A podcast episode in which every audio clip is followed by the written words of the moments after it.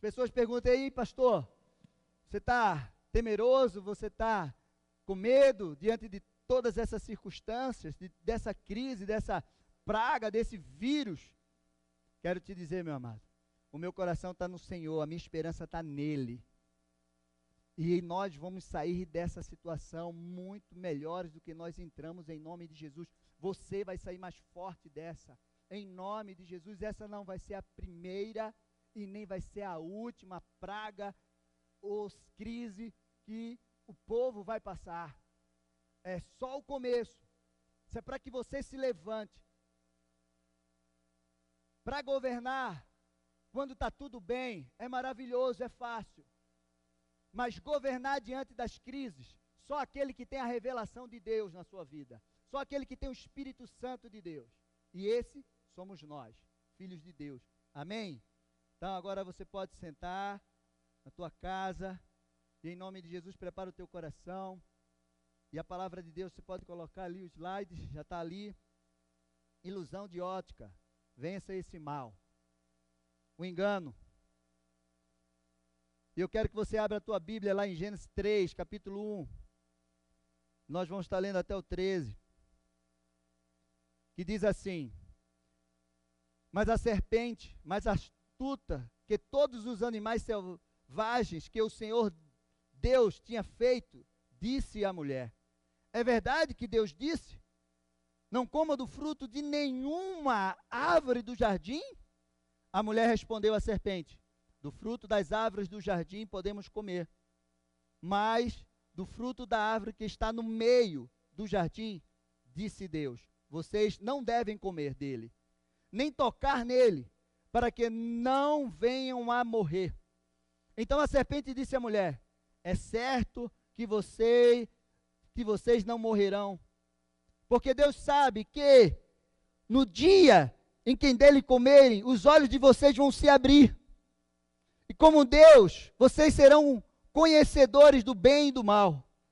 Vendo a mulher que a árvore era boa para se comer, agradável aos olhos, e a árvore desejável para dar entendimento, tomou do seu fruto e comeu.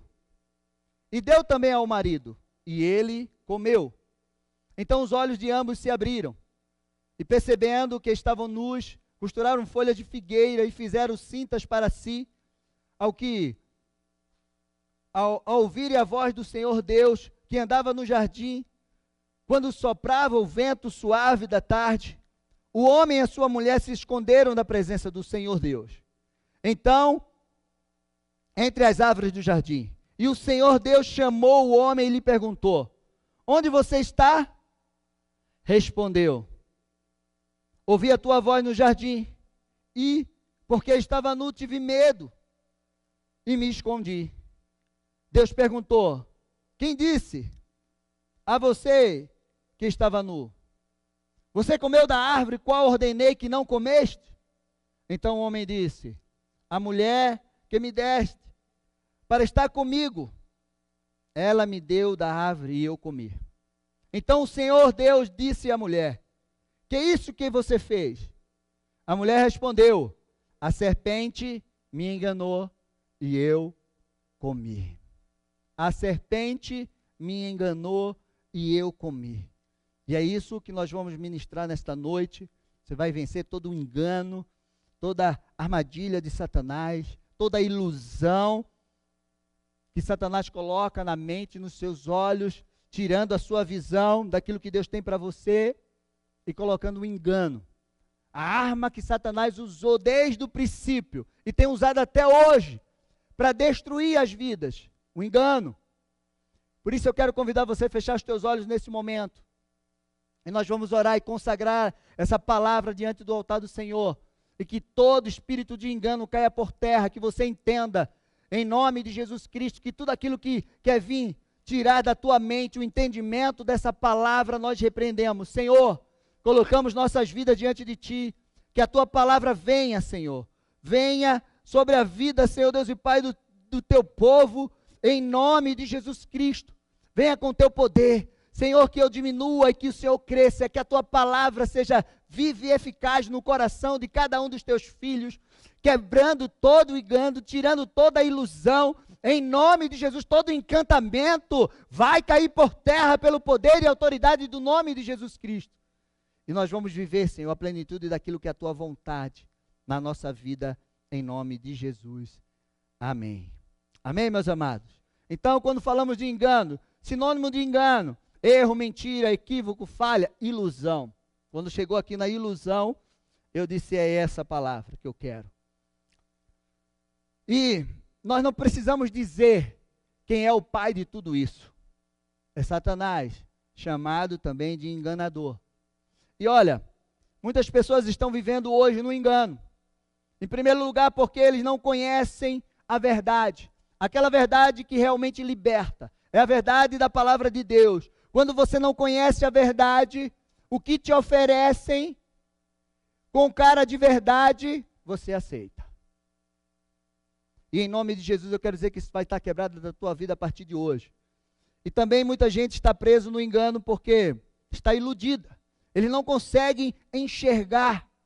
Você viu que Eva, que a palavra de Deus diz que Eva viu que aquela árvore era boa aos seus olhos, agradável para ela. Satanás ele consegue tirar o foco daquilo que Deus nos dá. Uma árvore, uma árvore, milhares de árvores a, a, a Eva podia comer, mas Satanás conseguiu enganar o coração dela e ela focar naquela árvore que ela não podia. Então, tem pessoas hoje que nós vimos, eles estão vivendo um grande engano na sua vida. Eles estão vivendo uma religião enganosa, uma ideologia de vida enganosa. Eles estão namorando com engano, eles estão casando com engano, eles estão trabalhando num lugar de engano, eles estão saindo do seu lugar para um lugar de engano. Então, a vida dessa pessoa está sendo um engano total. E nós precisamos quebrar isso em nome de Jesus Cristo. Viver no engano, meu amado, é viver cego, desfocado, sem visão daquilo que Deus tem para a nossa vida, sem entendimento daquilo que é o propósito de Deus em nós e também sem entendimento daquilo que Deus é para nós. Então são duas áreas que Satanás trabalha muito forte no engano. Primeiro, o engano de si mesmo. Bota o outro slide aí. O engano de si mesmo. Tem muita gente que não consegue responder essas perguntas. Quem sou eu? Qual o propósito da minha vida? Qual a autoridade realmente que Cristo me deu? Qual a sua herança? Como filho de Deus, como família. Não basta você dizer que é só filho de Deus. Você precisa entender isso. Qual é a sua identidade? A missão que Deus te deu. Em nome de Jesus, o poder que foi delegado por Jesus Cristo, a autoridade que ele te deu. Você precisa conhecer tudo isso. E os direitos e os deveres, como filho de Deus, você precisa saber. E o engano de quem é Deus. Pode passar o terceiro slide. Quem é Deus? Muitos estão vivendo nesse engano. Meu Deus, será? Qual é a religião certa? Onde Deus está? Ele realmente me ama de verdade? Será que ele tem mesmo poder, poder para me curar, para me livrar? Eu quero te dizer, meu amado, que você precisa conhecer um Deus não de ouvir falar, mas um Deus que você, que os teus olhos vejam ele, que você tem experiência com esse Deus. Ele não está em religião. Ele está sentado no seu trono. Ele é o Deus poderoso, o Criador do céu e da terra. Ele é a palavra viva na pessoa de Jesus Cristo. Ele é o Espírito Santo dele que ele colocou dentro de mim, de você. Ele está muito perto de você. Ele é real. E ele se preocupa com você, com os teus desejos. Ele quer realmente te curar. Ele quer te libertar. Ele quer te transformar. Se alguém disser ao contrário disso, é engano é mentira. Deus está pertinho. Deus é Pai, Ele está preocupado com seus filhos, Ele é o Todo-Poderoso no céu, na terra, embaixo da terra, Ele é o Senhor de toda a terra. Essa semana eu vi um, ouvi uma frase do Luiz Hermínio, Eu até anotei, eu quero que você anote, você grave essa palavra no teu coração, na tua mente. A nossa visão limitada de Deus não reduz quem ele é, mas reduz a ação dele na nossa vida. Porque se você, você pode pensar o que você quiser de Deus, isso não vai diminuir quem ele é. Mas pela sua limitação de, de crença, você pode impedir o agir dele na tua vida, porque você não vai acreditar. E eu quero te dizer, meu amado, que hoje é dia.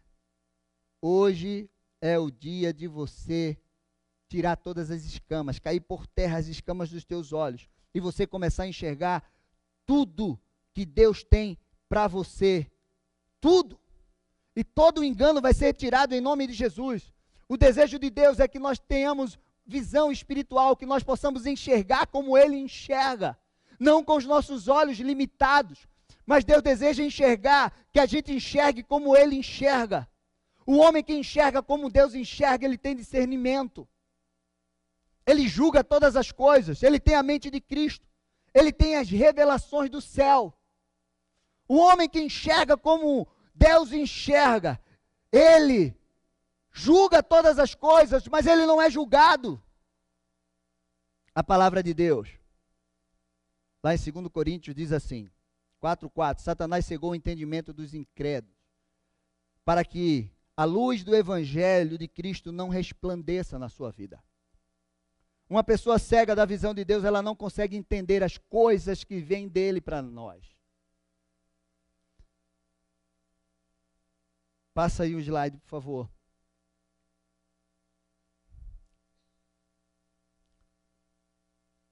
Satanás, ele consegue distorcer as verdades de Deus.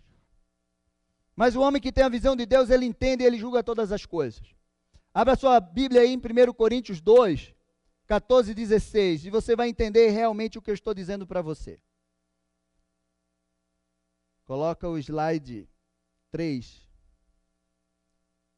Diz assim: Ora, o homem natural não aceita as coisas do Espírito de Deus, porque eles são loucuras e elas não podem entendê-las, porque elas se discernem espiritualmente. Porém, a pessoa espiritual julga todas as coisas, mas ela não é julgada por ninguém. Pois quem conheceu a mente do Senhor para que possa instruir? Nós, porém, temos a mente de Cristo. Amém? E é essa palavra que você precisa entender. Uma pessoa que não enxerga como Deus enxerga, ela está cega. Ela está sem entendimento, ela não vai conseguir entender. E como Satanás trabalha? Bota aí o slide número 6. Esse, volta. Pode voltar um. Satanás trabalha dessa forma, meu amado. Para levar o um engano na sua, na sua vida. Na mente. A mente é a fonte de conhecimento. Então ele trabalha na mente e no seu coração. Para colocar um engano na mente e no coração, porque a mente é a fonte de, do conhecimento, do entendimento do homem. E o coração é a fonte das emoções, dos desejos. Mas a palavra de Deus diz em Jeremias 17, 9, que o coração do homem é extremamente enganoso, desesperadamente corrupto. Diz aqui, ó, enganoso é o coração mais do que todas as coisas, desesperadamente corrupto. Quem poderá entendê-lo? Eu, o Senhor, som dos corações. Eu provo os pensamentos, para dar a cada um segundo os seus caminhos, segundo o fruto das suas ações. O coração do homem é enganoso. E o que é que acontece? Sabe aquele ditado? Junta a fome com a vontade de comer? É o que Satanás faz. Ele aproveita que o nosso coração é enganoso e ele coloca um engano com a maior facilidade no nosso coração. Se você não estiver atento, se você não não tiver realmente conectado com aquilo que é a palavra de Deus na sua vida, você vai ser enganado. De repente, nesse momento, você pode estar vivendo uma vida de engano, de ilusão, você não consegue enxergar esse engano na tua vida. Mas em nome de Jesus, hoje, isso vai ser quebrado em nome de Jesus. O Senhor vai abrir os teus olhos espirituais e você vai entender tudo aquilo que Deus tem para a tua vida. Em segundo lugar, ele coloca uma mentira, muitas vezes com aparência de verdade. A palavra de Deus chama isso de sofisma. É uma é uma mentira com uma cara de verdade que você não consegue identificar que aquilo é uma mentira. E lá em 2 Coríntios, no capítulo 10, diz que as armas espirituais que nós temos, elas destroem as fortalezas, as fortalezas e anula os sofismas, as falsas verdades. E nós precisamos ter esse entendimento. O que é verdade é verdade, meu amado. O que é mentira é mentira. E a mentira vem do diabo para nossas vidas. E nós precisamos estar conectados, estar com essa verdade na nossa vida, no nosso coração constantemente. Terceiro lugar, ele coloca as pessoas em caminhos que parecem de vida, de bem, mas o fim deles é caminho de morte. É o que diz lá em Provérbios 14, 12 ao 16. E o capítulo 16, 25. Há caminhos que para o homem parece caminho de vida, mas o final desse caminho, o fim desse caminho é caminho de morte. E é por isso que tem muita gente hoje que está nesse caminho e acha que é um caminho de vida, porque eles estão iludidos, eles estão enganados, e eles estão indo para um abismo e ele só vai saber desse abismo quando chegar lá. E em nome de Jesus Cristo, se você conhece alguém, se você está nesse caminho de morte, hoje é dia de você voltar e você entrar no caminho que Deus tem para você. No caminho santo, que nem o louco erra. Esse é o caminho que Deus tem para nós. Um caminho que é estreito, que é conquistado com esforço. Amém? Em quarto lugar, Satanás distorce a verdade da palavra de Deus. Bota o outro slide. Ele distorce. Ele fez isso com Jesus, ele tentou distorcer quando Jesus estava ali no deserto. E ele disse: Está escrito. Satanás disse: Está escrito para Jesus. Ele queria confundir Jesus com a própria palavra. Se você não tem o entendimento dessa palavra, você pode ser enganado, porque Satanás muitas vezes usa a palavra de uma forma mentirosa, sem contexto, para enganar. Foi isso que ele fez com Eva, com Adão, ali no Éden. Não. Ele colocou uma dúvida no coração. Olha, mas Deus disse para você não comer de nenhuma árvore. Ele já lançou uma palavra de dúvida nela. Não, não, ele não fez isso. Ele disse que dessa aqui. E ele disse que a gente comesse essa árvore, a gente ia morrer. Você acha que você vai morrer? É não. Olha, pode comer. Come dessa árvore. Deixa eu te dizer uma coisa. Eu ouvi um pastor falando e eu até concordo com ele. O primeiro pecado de Adão e Eva não foi a desobediência, foi a incredulidade. Eles não creram naquilo que Deus tinha dito para eles: se você comer, você vai morrer. A incredulidade entrou primeiro, a dúvida entrou primeiro, para que depois ele viesse com a desobediência. Então, meu amado, na, na tua vida não pode ter dúvida. Uma visão distorcida leva você para o engano. Passa o próximo slide. E tem muita gente sendo ensinado ensinado de forma errada. E a palavra de Deus diz lá em 1 Timóteo 4, 1 e 2, diz, ora, o Espírito afirma expressadamente, expressamente, que nos últimos tempos, alguns vão se apostatar da fé por obedecer espíritos enganadores e ensino de demônios, pela hipocrisia dos que falam mentiras e que têm a consciência cauterizada. Meu amado, você sabe qual é a consequência do, do engano? Passa mais um aí. A consequência do engano é destruição. A consequência de você viver no engano é paralisia, é atraso, é roubo, é o roubo do propósito para a tua vida. Deus tem um propósito para você, mas você está andando fora desse propósito no engano, e você está achando que está tudo bem na tua vida, e você está indo para um caminho de morte, apostasia, as consequências do engano, faz a pessoa caminhar nas trevas achando que está andando na luz. A consequência do engano, ela tira os teus olhos de tudo que Deus te dá e faz você focar e desejar aquilo que não vem de Deus para a tua vida. Você já imaginou quantas árvores pod podia estar, ter lá no jardim do Éden? Milhares de árvores. Satanás conseguiu tirar o foco de, da Eva e de Adão daquela, aqueles milhares de árvores para focar naquele ele não podia. E é isso que Satanás muitas vezes faz na nossa vida. Tem uma frase, pesquisando sobre essas coisas, e outra consequência do engano é que ele te tira da presença de Deus. Você viu onde Eva e Adão foram? Eles saíram da presença de Deus.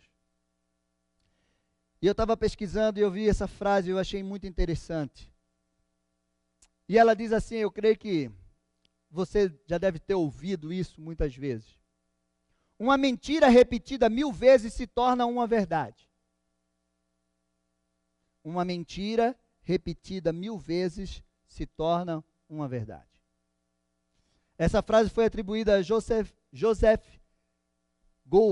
ministro de comunicação do governo nazista.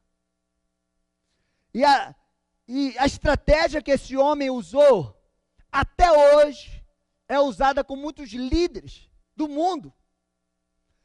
Ele usou uma estratégia, ele conseguiu pegar aquela multidão de judeus, e inculcar na cabeça deles que eles estavam indo para um campo de trabalho, para um campo de refúgio. Entrava no trem uma música clássica maravilhosa. Ah, eles iam tomar banho e tocavam aquela música. Eles viam uma fumacinha saindo, olha que fumacinha linda. E eles estavam indo para a morte e eles nem sentiam. Porque imagina aquela multidão de judeus, se eles entendessem, se eles conseguissem enxergar que aquilo era uma mentira, que eles estavam indo para a morte de verdade. De repente eles tinham reagido de outra forma. Meu amado, o trabalho dele foi muito eficaz. E como eu falei, até hoje, as pessoas, tem gente que defende a ideologia nazista. de tão, de uma forma tão séria que foi inculcado na cabeça das pessoas. Que eles acreditaram que aquela mentira era uma verdade. Nós precisamos entender. Olha, nem todas, nem todas as verdades têm o mesmo grau de validade. Quando a gente passa para o campo da ciência e um pouco também da filosofia, para que uma coisa seja verdade, ela precisa ter evidências físicas e teóricas. Para que se comprove que seja uma verdade. Agora veja uma coisa: já na área da ideologia e da religião, não precisa evidências físicas. Se uma pessoa, numa posição de autoridade, falar, o povo acredita. E é por isso que nós precisamos conhecer isso aqui a fundo. Às vezes, é muito mais fácil acreditar numa mentira do que numa verdade. Sabe aquele ditado? A verdade dói? A verdade dói, mas ela te salva. A verdade dói, mas ela te liberta. ela transforma a tua vida. A mentira muitas vezes não dói. E por isso que é muito mais fácil aceitar uma mentira, porque muitas vezes as pessoas falam aquilo que a gente quer ouvir. Você quer ouvir isso? Então faça isso. Ah, maravilhoso. Tem um provérbio judeu que diz assim: com uma mentira se vai muito longe, mas sem esperança de voltar. Com uma mentira você pode ir muito longe, meu amado, mas você não vai voltar, porque ela vai te levar para um caminho de morte, de destruição. Então, quando a gente olha na na ideologia, na religião. O mundo ele é regido por ideias, por ideologias. Então tem milhares de ideologias no mundo. Muitas delas implant foram implantadas, está sendo implantada pelo inimigo para trazer destruição. E uma ideia, ela não se destrói com uma guerra física. Você não pode matar uma ideia com uma bala na cabeça. Você é o pai da ideia, morreu. Não, aquilo vai se multiplicar. Uma ideia, ela só pode ser destruída quando entra outra ideia na sua mente. Psicologia explica muito bem sobre isso, sobre os pensamentos, né? Sobre como os pensamentos ocupam o nosso cérebro, a gente precisa entender isso. Então, partindo desse princípio, muitas ideologias estão sendo implantadas, já foram implantadas até antes de Cristo na terra para destruir, para afastar o homem do seu propósito, para afastar o homem do seu Criador, para afastar o homem de Deus, da pessoa de Jesus, do Espírito Santo. Porque existe um ditado: todo caminho leva a Deus, é mentira. Só existe um caminho que leva a Deus. Só existe um que salva, só existe um que liberta, um que pode nos levar para viver na eternidade, e esse um é Jesus Cristo, o único que pode fazer isso. Então, partindo para a ideia, a ideologia no mundo, implantar. Quando você pega, a palavra de Deus diz que Jesus é o Verbo, a palavra. Quando começamos a estudar o conceito da palavra, nós vamos encontrar expressão de ideias. Agora anota aí para você não esquecer. Então, se Jesus é o verbo, é a palavra, e isso significa expressão de ideias. Jesus é a ideia de Deus para destruir todas as ideias que vai te levar para a morte todas as ideologias de vida que vai te levar para a morte. Jesus é a ideia de Deus para salvar a humanidade. Entendeu? E por isso que você precisa entender isso. Pastor, e como nós podemos vencer o engano? Eu já te dei várias dicas aqui. Mas como nós podemos vencer o engano? Tendo a visão curada se você não tiver a visão curada, se você não enxergar como Deus enxerga, se você não tiver a visão de Deus, lembra daquele texto que, lá em Coríntios, que o príncipe desse século cegou o entendimento. Paulo relaciona visão com entendimento. Então nós precisamos entender isso. Você precisa ter uma visão curada, enxergar como Deus enxerga. Se você se enxergar como Deus enxerga, você vai responder aquelas quatro perguntas que eu fiz sobre si mesmo. Se você enxergar como Deus enxerga, você vai saber quem é Deus, o que Ele pode fazer na tua vida. Se você enxergar como Deus está enxergando agora, diante dessa crise, você não estaria com medo, atemorizado, paralisado, pensando o que vai acontecer. No final dessa ministração, eu vou falar de cinco teorias que falaram que está acontecendo. Então, a primeira coisa para vencer o engano, tendo uma visão curada, enxergando como Deus enxerga. Veja esse texto que eu acho maravilhoso. Lá em Marcos 8, 22 e 26, diz assim: Então chegaram a Betsaida e lhe trouxeram um cego e pediram a Jesus que tocasse nele. Jesus, tomando o cego pela mão, preste atenção, que tem detalhes aqui muito importantes para a tua vida.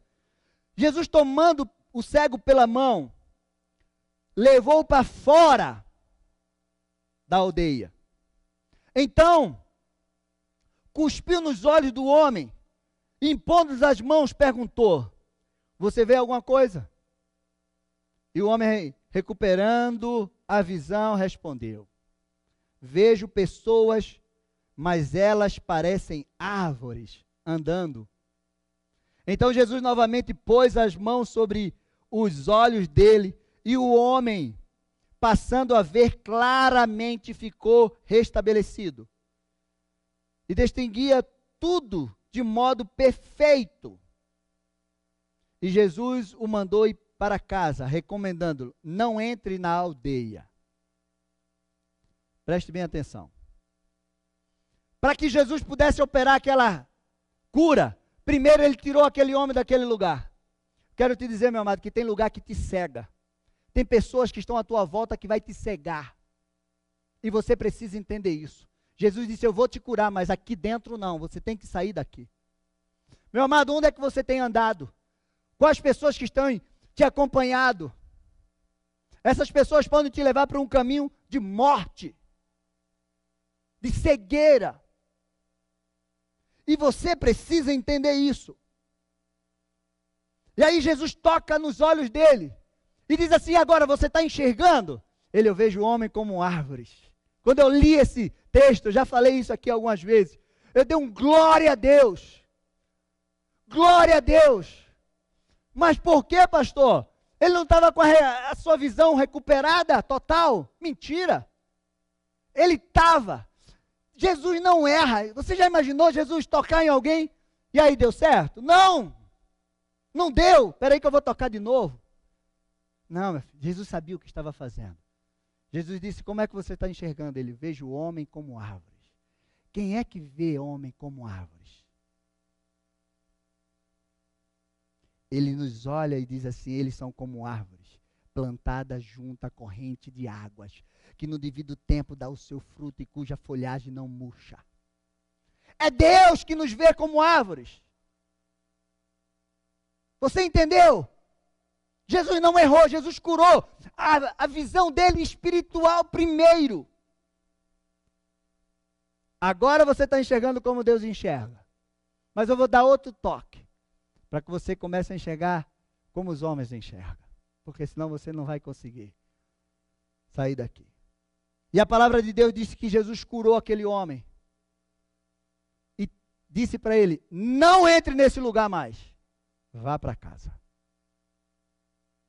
Tem lugar que, se você permanecer lá, vai impedir a cura, vai impedir o manifestar de Deus na tua vida, então você precisa ter esse discernimento. Segundo lugar, como eu posso vencer, pastor? O engano, conhecendo a verdade da palavra de Deus. A palavra de Deus diz: Conhecereis a verdade e ela vos libertará. Agora eu quero colocar para você o, o que significa esse conhecer. Esse conhecer vai além de uma informação. Conhecer é você ter a informação, o entendimento de como aquilo funciona e você praticar a palavra. A palavra de Deus diz lá em Tiago 1:22, sejam praticantes da palavra e não somente ouvintes, enganando a você mesmo. Meu amado, não adianta você ouvir a palavra, você ler a palavra, você entender a palavra e não praticar essa palavra. Você precisa praticar essa palavra. Amém? Terceiro lugar, posicionamento. Quando você toma um posicionamento conforme aquilo que a palavra de Deus nos ensina. E não é fácil. Precisa ser um, um posicionamento constante e crescente. Você precisa constantemente tomar esse posicionamento e buscar o crescimento. Quarto lugar, você precisa se alimentar dessa palavra constantemente. Em quinto, fuja da aparência do mal. Fuja, tem coisas que têm cheiro, tem coisas que têm cor, tem coisas que têm aparência de verdade. Ele tem quase tudo de uma verdade, mas é uma mentira. A essência é falsa. A essência é mentirosa. E nós precisamos conhecer a essência, porque é fundamental você conhecer a essência daquilo. Não só a aparência, não só o que está por fora, não só a casca. Você precisa conhecer na profundidade. Porque senão você vai ser enganado. E quando passa para essa área, duas áreas. Duas áreas bastante afetadas na vida dos homens. Quando a gente vai conversar com muita gente, as pessoas se enganam muito em relação a isso. É vida profissional, financeira e mudança. Mudança de um lugar para outro. E a palavra de Deus, eu quero trazer para vocês dois exemplos. O primeiro, Gênesis 26, Isaac. Gênesis 26 fala assim: ele começa assim: houve uma fome na terra além da primeira ocorrida nos dias de Abraão. Por isso foi Isaac avistar-se com Abimeleque, rei dos filisteus. Apareceu o Senhor e disse: Não desças ao Egito, habita na terra que eu te disser. Eu quero que você entenda isso. Uma seca, uma crise, é o que nós estamos vivendo hoje. Tem gente desesperado, tem gente que está querendo ir embora. Para onde é que eu vou? Meu Deus, será se eu vou para lá? Será se eu vou para cá? Onde é que essa gripe não está pegando? Esse coronavírus não está chegando? Eu vou para esse lugar. Isaac estava passando por aquela situação. Todo mundo estava correndo para o Egito, era seca. Então vamos para o rio Nilo. Porque lá não vai ter seca. Aí Deus aparece para ele e diz assim: Não saia desse lugar. Você vai habitar na terra que eu te disser. Versículo 12 diz assim: Semeou Isaac naquela terra no mesmo ano, colheu cem vezes mais, porque o Senhor o abençoara. Engrandeceu-se o homem e foi enriquecendo até que se tornou muito poderoso. Você entendeu aquilo que eu falei no começo? Governar em tempo de crise é só para quem tem a revelação de Deus. Não é para qualquer um. É por isso que eu digo que nós vamos sair dessa crise muito mais forte. Porque nós temos a palavra de Deus em nós, nós temos o Espírito Santo. Se tem alguém que tem resposta para essa crise, somos nós, homens e mulheres de Deus nessa terra. Nós temos a resposta. É nesse momento que nós vamos ver a diferença de quem serve e quem não serve. Porque o dinheiro não vai fazer diferença. Não vai segurar o vírus. Não. Posição social, títulos, não vai segurar. Mas a mão do Senhor vai. E eu quero te dizer uma coisa que eu tenho colocado no meu coração. O Brasil vai sair dessa diferente. Esse vírus não vai destruir como destruiu outras nações. Por quê? Porque eu creio o Brasil é do Senhor. A palavra de Deus diz: Feliz a nação cujo Deus é o Senhor. E o governo desse país foi entregue pelo governante nas mãos de Deus. Coisas extraordinárias. O Brasil tem se movido diferente, tem sido um celeiro de homens e mulheres de Deus para lançar homens e mulheres de Deus para outras terras. Nós temos a resposta. Você precisa entender isso. Por outro lado, comparando com Isaac, Alimeleque, lá no livro de Ruth, eu não vou ler, mas você leia. Veio uma fome em Belém. Elimeleque diz assim: Não, vou embora daqui, vou para a terra dos filisteus. Pegou seus dois filhos e a sua esposa Noemi, foi embora. Dez anos se passaram, ele morreu, os dois filhos morreram. Porque ele saiu da casa do pão, no momento de uma crise, para ir para a terra estranha. Um homem que não tem a direção de Deus ele morre e ele mata a sua família. Outro exemplo que eu quero trazer para você, o filho pródigo. Ele foi enganado pelo espírito da orfandade. Ele chega para o seu pai e diz: Pai, você para mim morreu. Eu quero a minha herança eu vou me embora. Então aquele, aquele rapaz saiu de casa com a mala cheia de dinheiro. De vez em quando eu faço essa pergunta para as pessoas, principalmente para os jovens. Você prefere uma mala cheia de dinheiro ou uma bênção de Deus sobre a sua cabeça sem dinheiro? A maioria responde: quero dinheiro. Foi isso que esse, que esse rapaz quis, o dinheiro. E ele saiu de casa com a mala cheia de dinheiro. E ele voltou comendo bolota de porco, comida de porco. Mas o pai estava lá para recebê-lo e restituir tudo aquilo que ele perdeu com a mala cheia de dinheiro dele. Por outro lado, Jacó saiu da sua casa fugido, só com a roupa do corpo, fugido do irmão, porque ele tomou a bênção da primogenitura do irmão. Na verdade, o irmão vendeu para ele. Ele foi lá e tomou posse. E o irmão quis matá-lo, ele foi embora. Só com a roupa do corpo. Mas antes dele sair, o pai colocou a mão sobre a sua cabeça e liberou uma palavra de Deus, de bênção sobre a cabeça de Jacó. Como Jacó voltou, o que ele se tornou, pai de nações, das doze tribos de Israel, poderoso. Porque, meu amado, deixa eu te dizer uma coisa: o mal, ele nos engana. Uma bênção de Deus sobre a nossa cabeça vale muito mais do que uma mala cheia de dinheiro. Amém? Eu quero escutar você aí na tua casa dizendo amém. Eu quero o eco da tua voz nos meus ouvidos aqui. Com os ouvidos da fé.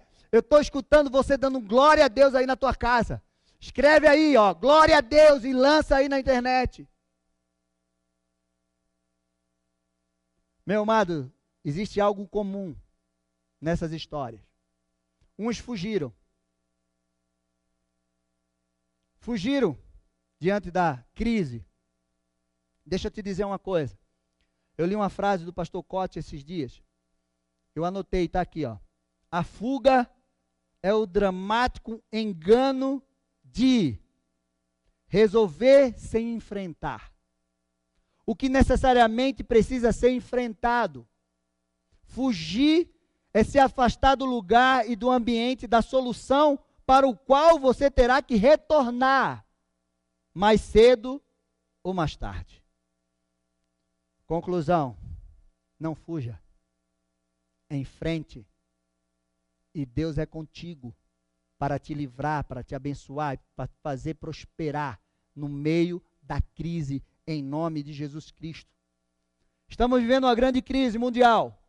E Satanás tem usado essa grande crise que tem atingido as nações com esse coronavírus para trazer engano no coração do povo de Deus. Eu falo do povo de Deus porque o povo dele já vive no engano mesmo. E pesquisas mostram alguns efeitos psicológicos que esta crise está causando nas pessoas. Anota aí, eu vou te dar a resposta de cada uma delas. A primeira é angústia pela incerteza do tempo que vai durar. As pessoas estão angustiadas, quanto tempo isso vai durar? Como é que vai ser isso? Será que eu vou conseguir ficar em casa trancafuado? Uma semana, duas, quinze dias. Sei lá. Meu amado, palavra de Deus diz lá em Mateus 6, 25, assim, ó, não andeis ansioso por coisa alguma. Você não pode acrescentar um fio da sua cabeça. Um fio de cabelo na tua cabeça você não pode acrescentar. Então não adianta nesse momento você ficar angustiado. Não entre no jogo de Satanás, colocando na tua mente a ansiedade, será o que é que vai acontecer? Meu Deus, a tua vida está na mão do Senhor. Segundo, as pesquisas falam que as pessoas estão com medo de ser infectada e de perder um ente querido. Medo. Aquilo que o pastor Maurício repreendeu no começo. Espírito de medo. A palavra de Deus diz que Deus não nos deu um espírito de medo, mas de poder, de amor, de moderação. E é esse espírito que está sobre você, o Espírito Santo de Deus. Não tenha medo. Se a tua vida está na mão de Deus, não tenha medo. Não vai cair um fio da tua cabeça se não for da vontade dEle. Olha, entrar nessa igreja e não ver esse povo, eu estou com saudade de vocês. Como o pastor João falou, dá vontade da gente. A gente sente saudade do calor humano, de abraçar vocês, de orar pela vida de vocês assim. Mas eu quero te dizer que isso vai passar. Não tenha medo, em nome de Jesus Cristo. A terceira coisa que a pesquisa fala: estresse por falta de convívio social. Deixa eu te dizer, meu amado, tudo passa, mas a palavra de Deus vai permanece. Ela que nos sustenta. E de repente você pode estar sozinho, solitário em algum lugar, você não tem família. E você não pode estar ali. Quero te dizer que a palavra de Deus diz que Jesus prometeu estar conosco todos os dias. A presença do Espírito Santo de Deus, a presença do Senhor na tua vida vai ser tão forte que você não vai sentir solidão alguma em nome de Jesus. Você não vai sentir essa solidão. Em quarto lugar, o que será de mim quando tudo isso acabar? Aquilo que eu falei. Jeremias 29 diz assim: que Ele é que tem os pensamentos ao nosso respeito, pensamento de paz e não de mal, para nos dar o futuro que desejamos. Essa é a palavra de Deus sobre a tua vida. Vai acabar e você vai estar bem, em nome de Jesus. Se você estiver embaixo das asas do Altíssimo, sobre a mão do Senhor sobre a tua vida, fazendo aquilo que Ele te pede. Pastor, é difícil. Imagina ficar dentro de casa uma semana. Meu, Noé passou um ano naquela arca. Um ano. Para Noé, aquelas águas eram águas de vida, de salvação. Mas para o mundo, aquelas águas eram água de morte um ano dentro com a sua família. Ainda tinha genro, tinha nora, né? Que diga lá. E aí o que é que acontece? Um ano ali dentro cuidando de animais selvagens. Sem tecnologia. Sem isso que a gente tem aqui agora. Sem o Espírito Santo na vida dele. E você diz para mim que não vai aguentar? Você aguenta, meu amado porque a força do Senhor está sobre a tua vida, o Espírito de Deus vai se mover em você, em nome de Jesus, e daqui a pouco nós vamos estar aqui reunidos novamente, cheio do amor de Deus, em nome de Jesus. Mas aproveita esse tempo que você está na tua casa e procura teus amigos, procura aqueles que estão desesperados, libera uma palavra de vida sobre a vida deles, oram por ele, ajuda eles, sustenta nesse tempo em nome de Jesus. Seja um canal de bênção do Senhor para abençoar a vida de muitos. Amém? A dificuldade do isolamento é o que a pesquisa fala que muitos não estão aguentando. Meu amado, segue a paz com todos e a ratificação sem a qual ninguém verá o Senhor. Enquanto você está aí na tua casa, segue a paz com a tua família. Conversa com a tua esposa, ouve ela, teus filhos. Senta na mesa, come junto. É o tempo de você aproveitar. Amém? Eu estou encerrando. Eu quero te dizer algo maravilhoso. Se o reino de Deus está dentro de você, você não pode ser abalado. Por quê, pastor? Porque o reino de Deus é inabalável. Amém? Anota aí, eu vou repetir: se o reino de Deus está dentro de você, porque Jesus disse que o reino estava dentro de nós. Se o reino de Deus está dentro de você, você não vai ser abalado, porque o reino de Deus é inabalável. Amém? Toma posse dessa palavra. E se você é filho de Deus, coloquei essa frase no Instagram. Dentro de você tem o Espírito Santo Então, se dentro de você tem o Espírito Santo, tem uma palavra profética poderosa dentro de você. Então você precisa abrir a tua boca diante desse vale que as pessoas estão morrendo de medo e profetizar vida em nome de Jesus. Amém? Dentro de você precisa ter essa palavra de vida. Faça da tua casa um lugar de adoração, de comunhão. Mova o mundo espiritual de onde você está. Mova o mundo espiritual. O povo no Egito viveu na praga, mas a praga não destruiu eles. Porque a mão do Senhor estava sobre eles. Amém? Faça desse tempo um tempo de crescimento. E eu quero liberar uma palavra sobre a tua vida. Está lá em Isaías 60, 60 que diz assim: já chama os levitas para cá. Levante-se, resplandeça, porque já vem a sua luz, e a glória do Senhor está raiando sobre você. Porque eis que as trevas cobrem a terra, e a escuridão envolve os povos, mas sobre você aparece resplandecente o Senhor, e a sua glória já está brilhando sobre você. As nações se encaminharão para a sua luz. Ó Jerusalém, e os reis serão atraídos para o resplendor do seu amanhecer. Levante os olhos ao redor e veja, todos se reúnem e vêm ter com você. Os seus filhos chegarão de longe, as suas filhas serão trazidas nos braços. Ao ver isso, você ficará radiante de alegria. O seu coração baterá forte e dilatará de júbilo, porque você receberá a abundância do mar e as riquezas das nações serão trazidas para você.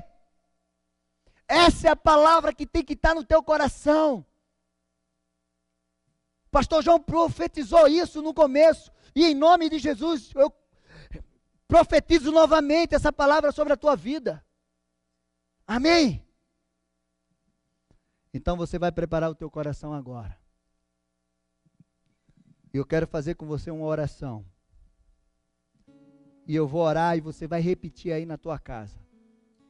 Todo engano será quebrado no poder e na autoridade do nome de Jesus. A oração, acho que está aí, mas eu vou ler aqui. Eu não sei se você vai conseguir enxergar lá. E você vai repetir aí. E depois nós vamos louvar. Nós vamos orar. E você vai tomar posse dessa palavra sobre a tua vida em nome de Jesus Cristo. Amém. Então declara comigo assim: Eu declaro que a verdade de Deus habita em mim e peço perdão por acreditar nas mentiras que o inimigo do inimigo na minha vida. Rejeito e renuncio todo o engano que me envolvi, consciente e inconsciente. Eu quebro agora, em nome de Jesus, toda mentira e cegueira espiritual que trouxe sofisma sobre quem eu sou e quem Deus é na minha vida. Rejeito toda incredulidade, toda paralisia, roubo, destruição na minha vida, família e toda a minha geração. Tomo posse de toda a verdade da palavra de Deus e declaro que viverei toda sorte de bênçãos já liberadas nas regiões celestiais em Cristo Jesus. Declaro que sou livre, liberto de todo engano, em nome de Jesus Cristo. Declaro quebrado toda mentira do inferno sobre esta crise. O Senhor é o meu refúgio e fortaleza, socorro bem presente no tempo da angústia. Minha rocha eterna, em quem eu estou firmado, e eu não serei abalado. Embaixo das suas asas eu estou seguro. Praga alguma chegará na minha tenda porque o Senhor é comigo, para a glória de Deus, em nome de Jesus, em nome de Jesus, amém, amém. Aplauda o Senhor onde você está agora. Eu já estou, estou, pelos ouvidos da fé, eu estou escutando as suas palmas em nome de Jesus. E agora eu quero que você louve ao Senhor. Nós vamos louvar. E depois eu vou orar com você em nome de Jesus. E em nome de Jesus Cristo, a partir de hoje você vai viver um tempo novo na tua vida. Essa é a palavra que você vai guardar no teu coração. Você não será abalado nesse tempo, mas você vai se levantar na força do Senhor para viver algo novo na tua vida. Feche os teus olhos. Em nome de Jesus, Senhor, nós queremos te louvar. Nós queremos engrandecer o teu nome, te adorar na beleza da tua santidade. Nós queremos e declaramos que todo espírito de engano, em nome de Jesus, todo espírito de encantamento está caído por terra em nome de Jesus Cristo, na vida do teu povo. Todo espírito de medo, Pai, cai por terra, em nome de Jesus. Senhor, faz a tua obra, Pai. Prepara o teu povo para viver um novo tempo. Em nome de Jesus, em breve estaremos juntos novamente, congregando, louvando a Ti, Senhor, em nome de Jesus. Mas nesse tempo, Pai, nos ensina, nos ensina a ser igreja em casa em nome de Jesus Cristo, fortalece os teus filhos, Pai. Que a paz do Senhor, que a mão do Senhor esteja sobre você todos os dias. Em nome de Jesus Cristo. Senhor é Deus sobre a tua vida. E eu te abençoo. E eu declaro uma semana, final de semana abençoado na tua vida, na tua família. Em nome de Jesus. Em nome de Jesus Cristo recebe. Deus te abençoe. Domingo estaremos aqui novamente. Continua louvando ao Senhor. Deus abençoe. Fica na paz.